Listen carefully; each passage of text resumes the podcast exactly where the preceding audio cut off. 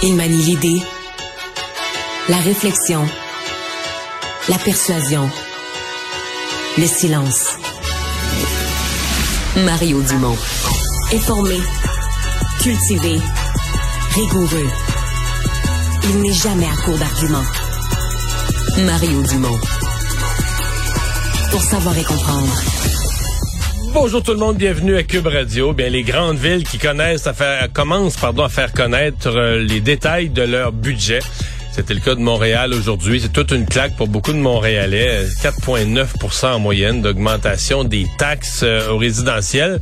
Euh, petit clin d'œil au maire de Laval, assez habile le maire de Laval.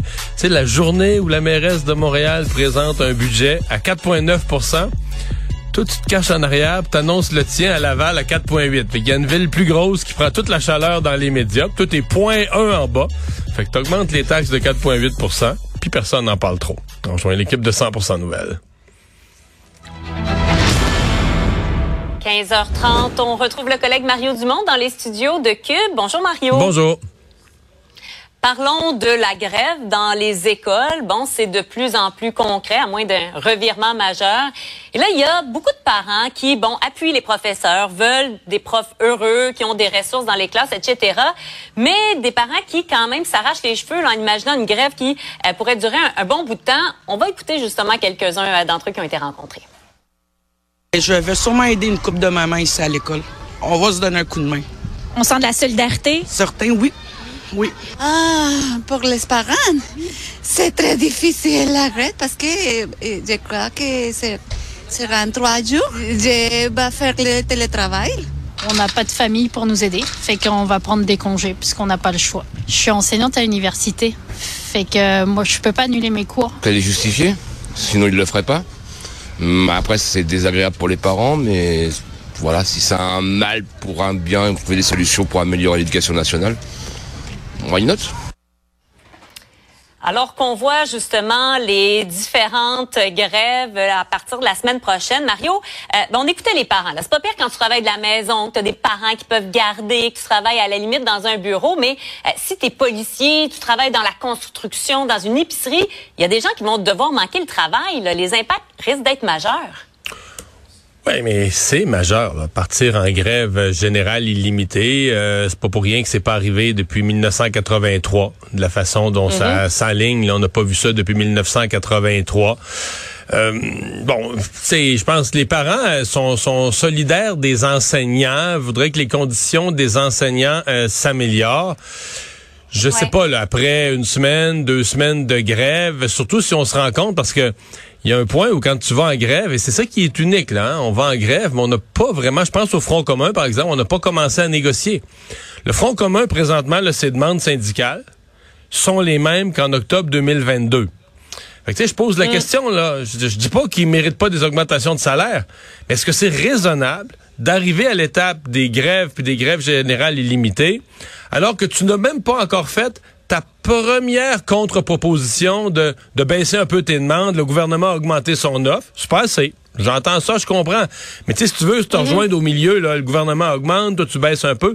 Alors là, tu même pas eu une première contre-offre, puis on est déjà à l'étape de tout paralyser c'est pour ça que je sais pas, là, tu sais, est-ce que peut-être que les parents sont inconditionnels, là, qui vont soutenir la grève, même si ça devait durer des semaines, euh, mais c'est une fermeté d'appui qu'on a rarement vu dans l'histoire. Généralement, on part en disant, oui, tu sais, c'est une bonne cause, puis nos enseignants. Puis après ça, ben, tu sais, il y avait, il y avait ce monsieur là, je pense un Français d'origine, qui disait, euh, c'est un mal pour un bien. Ça, c'est un gros pari, euh, Marianne. Euh, j'entends du côté syndical, on dit un mal pour un bien. Donc, on va faire une grève, cette année scolaire va être gâchée, mais là, après ça, l'école va être meilleure parce que là, on va avoir des les salaires des profs vont être augmentés.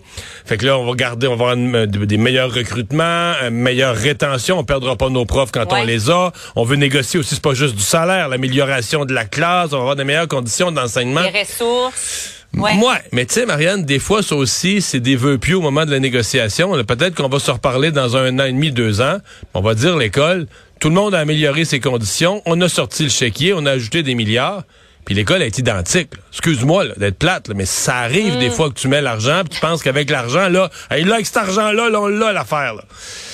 mais que, tu sais, une fois repris les routines puis tout ça, euh, Mm. donc euh, oui un mal pour un bien, mais un bien, en tout cas, je, me permettrai de dire, je dis pas qu'il y a pas, ils ont des points les enseignants excellents, mais ça reste un mal pour un bien, un mal certain pour un bien incertain, quand même, et, et en même temps, la question, et c'est ce que tu soulèves, c'est à de savoir si ça dure, cette grève, dans le temps. Est-ce que les parents vont se dire, allez, les profs, leur retourner travailler, que je puisse moi-même aller retourner Ouais. travailler, ou vont dire, allez, le gouvernement, donnez-leur ce qu'ils veulent, euh, faut que ça se règle, puis il faut que les profs soient contents. C'est un peu ça, la question. Il y a une espèce de guerre de Oui, je nerfs qui va s'installer. C'est vrai. Mais je veux dire, euh, je sais pas si les gens. Mais mettons que le gouvernement donne à tout le monde ce qu'ils veulent. Je sais pas si les gens sont prêts aux augmentations d'impôts qui viennent avec ça. Peut-être qu'au prochain budget, ils vont faire les mêmes, les mêmes personnes vont faire la face longue, ils vont dire le gouvernement est tombé sa tête, tu sais. Parce que c'est pas, euh, tu sais, puis arrêtez de dire là, là ils veulent donner 5 millions pour le hockey. Tu sais, les, les conventions euh, du secteur public là, c'est des milliards et des milliards, mais pas juste une fois. C'est récurrent. Il faut penser que c'est à tous les deux jeudis. C'est des milliards et des milliards. Mais ce que, ce que tu donnes comme augmentation cette année, mettons à, à un employé qui a 30 ans, dans 60 ans, quand cet, cet employé-là va avoir 90 ans, sur sa pension, là, ça va encore être influencé par les augmentations que tu as données cette année. Donc, tu donnes des sommes là, qui vont courir dans le temps, tout le temps, tout le temps, tout le temps. En fait, il y a juste une fois dans l'histoire, en 1982, où le PQ a coupé 20 Sinon, ça augmente, ben, c'est avec l'inflation, c'est normal aussi. Ça augmente, ça augmente, ça augmente, Ah oui. ça augmente. Et donc, ce qu'on donne aujourd'hui, c'est pour toujours. C'est pour jusqu'au décès des gens euh, à qui on donne des nouvelles conditions de travail. C'est pas parce que le gouvernement, que ce soit la CAQ aujourd'hui, les libéraux avant, le PQ, c'est pas parce qu'ils aiment pas les enseignants, c'est pas parce qu'ils sont chiches, c'est pas parce qu'ils vont, ils veulent leur mal, qu'ils leur donnent pas tout ce qu'ils veulent. Parce qu'ils doivent faire les calculs précis, sérieux, de dire, OK, ce qu'on accorde, faut être capable de le payer à très long terme. là. Parlons maintenant euh, du budget de la ville de Montréal. Bon, il y a différents éléments euh, là-dedans. Est-ce que quelque chose, justement, t'a surpris? Est-ce Ouais. que la mairesse Plante a réussi l'exercice? Certains diront peut-être le, le tour de force? Ben, elle a réussi le tour de force. C'est, c'est, c'est faux. Pour accepter le budget, faut accepter l'idéologie de la mairesse. C'est très à gauche de dire tu coupes jamais les dépenses, tu, l'État doit dépenser toujours plus, toujours plus de embaucher plus d'employés, une plus grosse bureaucratie municipale, plus de monde, euh, et donc euh, charger plus aux contribuables. C'est ça le budget essentiellement. là. Sinon, si on si on accepte cette idéologie là, ben oui, c'est un budget où elle a réussi l'exercice. Le budget est fait, le budget est correct, mais 4,9% d'augmentation, les dépenses de la ville euh, qui augmentent à vitesse grand V, je veux dire, il y y, a un phénomène budgétaire. Si tu me s'il y a des surprises, je parle d'idéologie. Comment les maires et la mairesse de Montréal, entre autres, nous ont parlé de l'importance du logement?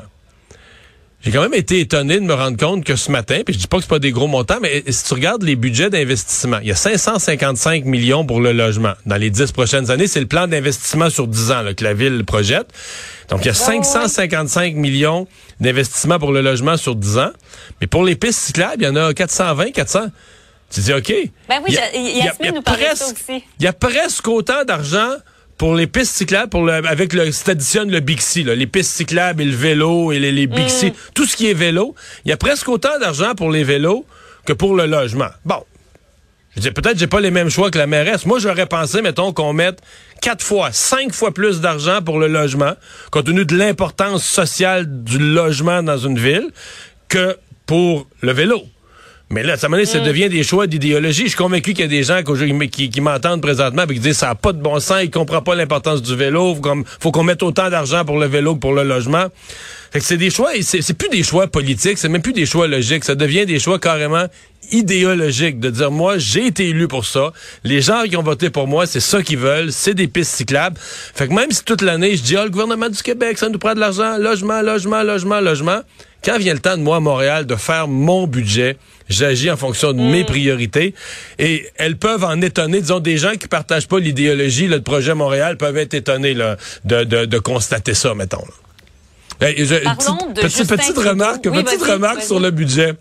Hey, faut, faut envoyer, je sais pas si c'est une petite fleur stratégique ou une petite tape sur les doigts. Ah. euh, de- le maire de Laval, tu sais, la mairesse de Montréal présente son budget à 4,9% d'augmentation de taxes. Fait que le maire de Laval lui se dit bon ben elle, elle va prendre toute la chaleur, elle va se retrouver au, au- au- au centre des bulletins de nouvelles. Fait que moi je vais passer juste en arrière puis je vais annoncer des hausses de taxes de 4,8 Un point point un de moins, ni vu ni connu, passé inaperçu. C'est- trouvé ça pas pire.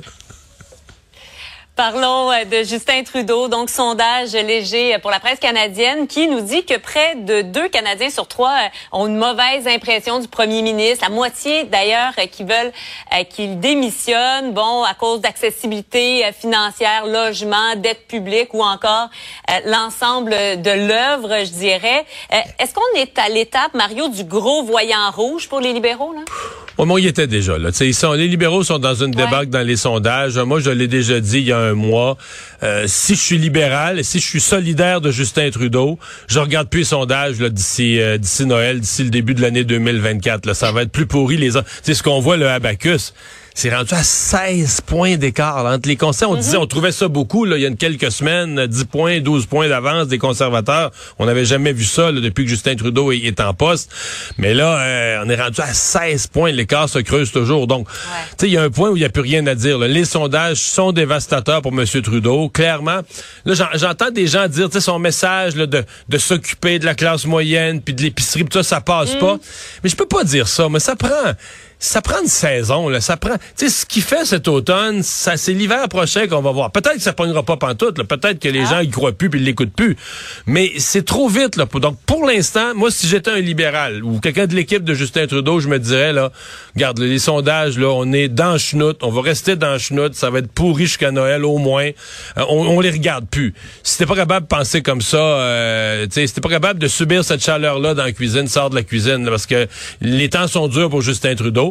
Maintenant, est-ce qu'il peut, est-ce qu'il peut lui avoir le rebond pour remonter de ça? C'est ça. C'est, ça, on, va, on va le savoir, mais ça se passera pas sur deux, trois semaines. Là. Pour moi, si on sent une remontée, c'est peut-être l'hiver, le printemps. C'est des mois Hmm. et des mois avant de changer la tendance. On verra, comme dirait l'autre. Merci beaucoup, Au Mario. revoir. À demain.